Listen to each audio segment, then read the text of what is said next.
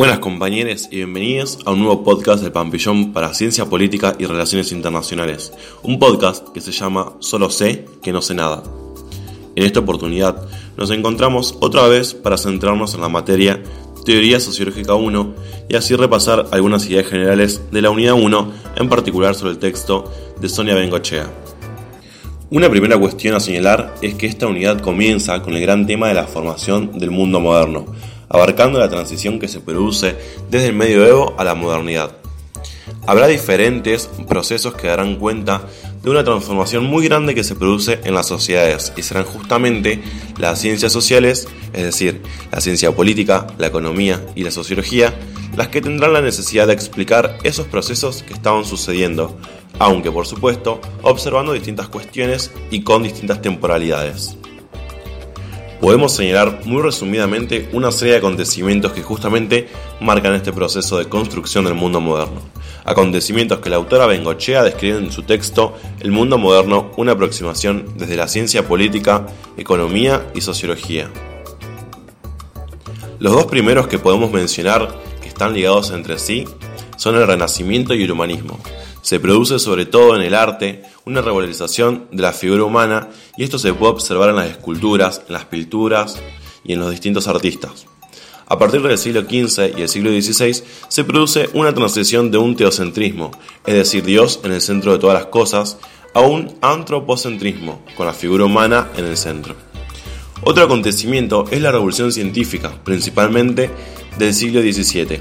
Se va a modificar la manera de hacer ciencia, y acá cobra importancia la figura de Francis Bacon, que comienza a pensar en el método inductivo como un método científico.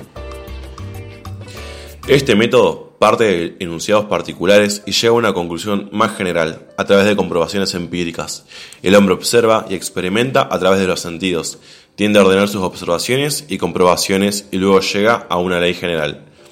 Por otra parte, tenemos que mencionar también las investigaciones y los postulados de Galileo, quien retoma la teoría de Copérnico y plantea un heliocentrismo, es decir, el Sol está en el centro, contraponiéndolo al geocentrismo imperante. ¿Qué es lo que le permite a Galileo afirmar esto? Una herramienta, el telescopio, que le va a permitir observar y comprobar empíricamente lo que él postula. Asimismo, tenemos también algunos acontecimientos en el plano de la religión, la reforma protestante y la contrarreforma van a ser dos hechos fundamentales. La reforma protestante se produce en el siglo XVI y tendrá dos incidencias, una en los cambios religiosos y otra en los cambios sociales. En lo religioso se destaca la figura de Lutero, quien va a realizar críticas a lo que estaba sucediendo en la iglesia, ostentación, abusos de poder, venta de indulgencias y cargos. También se criticaban algunas cuestiones doctrinarias. Lutero va a proponer una libre interpretación de la Biblia. El hombre tendrá por eso que aprender a leer y a escribir.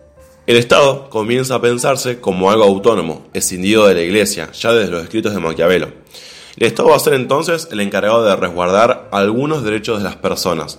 Se va a encargar de la educación con la construcción de escuelas públicas. En cuanto a la contrarreforma, como su nombre lo indica, va a ser una suerte de respuesta a la reforma propuesta por Lutero, y tiene como hecho clave el concilio de Trento, a mediados del siglo XVI. Uno de los pocos cambios que introducirá será el fin de venta de indulgencias y de cargos. Se van a crear los seminarios y van a aparecer el sacramento de la confesión. Desde el plano más político, no podemos dejar de mencionar a un acontecimiento fundamental, la Revolución Francesa de 1789 Será una revolución que marcará la emergencia de la burguesía en el plano político, puesto que se trata de una revolución burguesa. Antes de la revolución, solo el clero y la nobleza se encontraban representados en el Parlamento.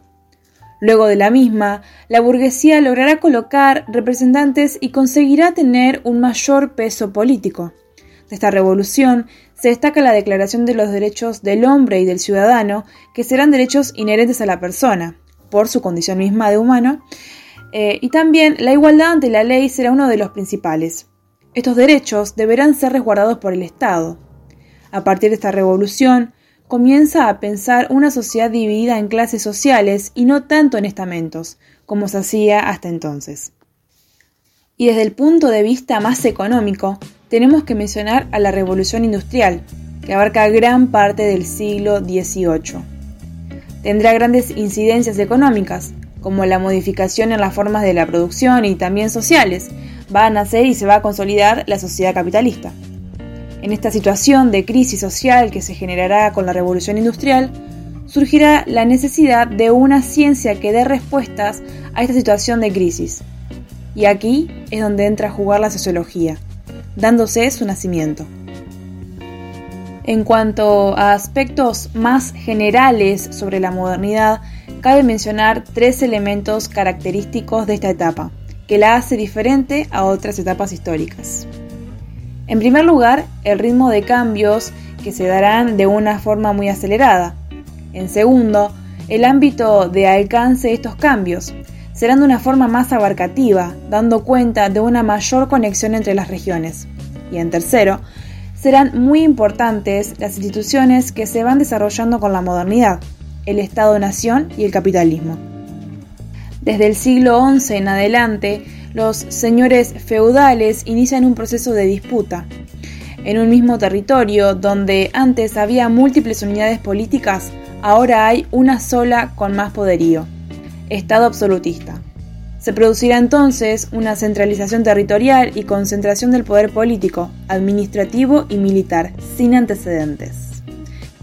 Esto irá en paralelo a un proceso de mercantilización que marcará finalmente el predominio del capitalismo como modo de producción. Para finalizar, es importante decir también que la modernidad se distingue por otros dos procesos. El primero de ellos es la racionalización, la ciencia, el discurso científico, comenzará a rivalizar con el discurso religioso, ganando cada vez más espacios. Se dará cada vez más una separación creciente de las distintas esferas. Es un proceso que atraviesa a la religión, sobre todo a partir de la Reforma Protestante. Se da una expulsión de lo mágico, del mundo religioso, un desencantamiento del mundo, en palabras de Weber quien dirá que si hay algo que caracteriza el capitalismo occidental moderno es su racionalidad. Ahora bien, este proceso de racionalización irá acompañado por un proceso de individualización. El individuo, la sociedad, el Estado son todos nuevos conceptos modernos. Se producirá una disolución de las redes de dominación del pasado. El individuo ganará autonomía, pero perderá la protección del señor feudal. La Revolución Francesa será fundamental en este proceso, a partir de la Declaración de los Derechos del Hombre y el Ciudadano.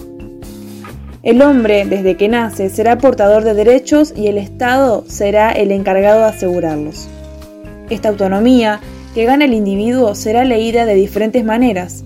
Marx, Durkheim y Weber leerán este proceso desde distintas perspectivas y miradas, cada uno argumentando y construyendo su teoría. Entonces, si tuviéramos que definir a la modernidad en algunas palabras o ideas clave, podríamos decir Estado-nación, capitalismo, racionalización, individualización. Todos conceptos que hacen ese gran proceso llamado modernidad. Damos así por terminado este episodio de Solo sé que no sé nada. Esperamos que les haya servido y recomendamos siempre tomar como referencia el programa de la materia y obviamente también seguir las clases y las instancias de consulta que propone la cátedra.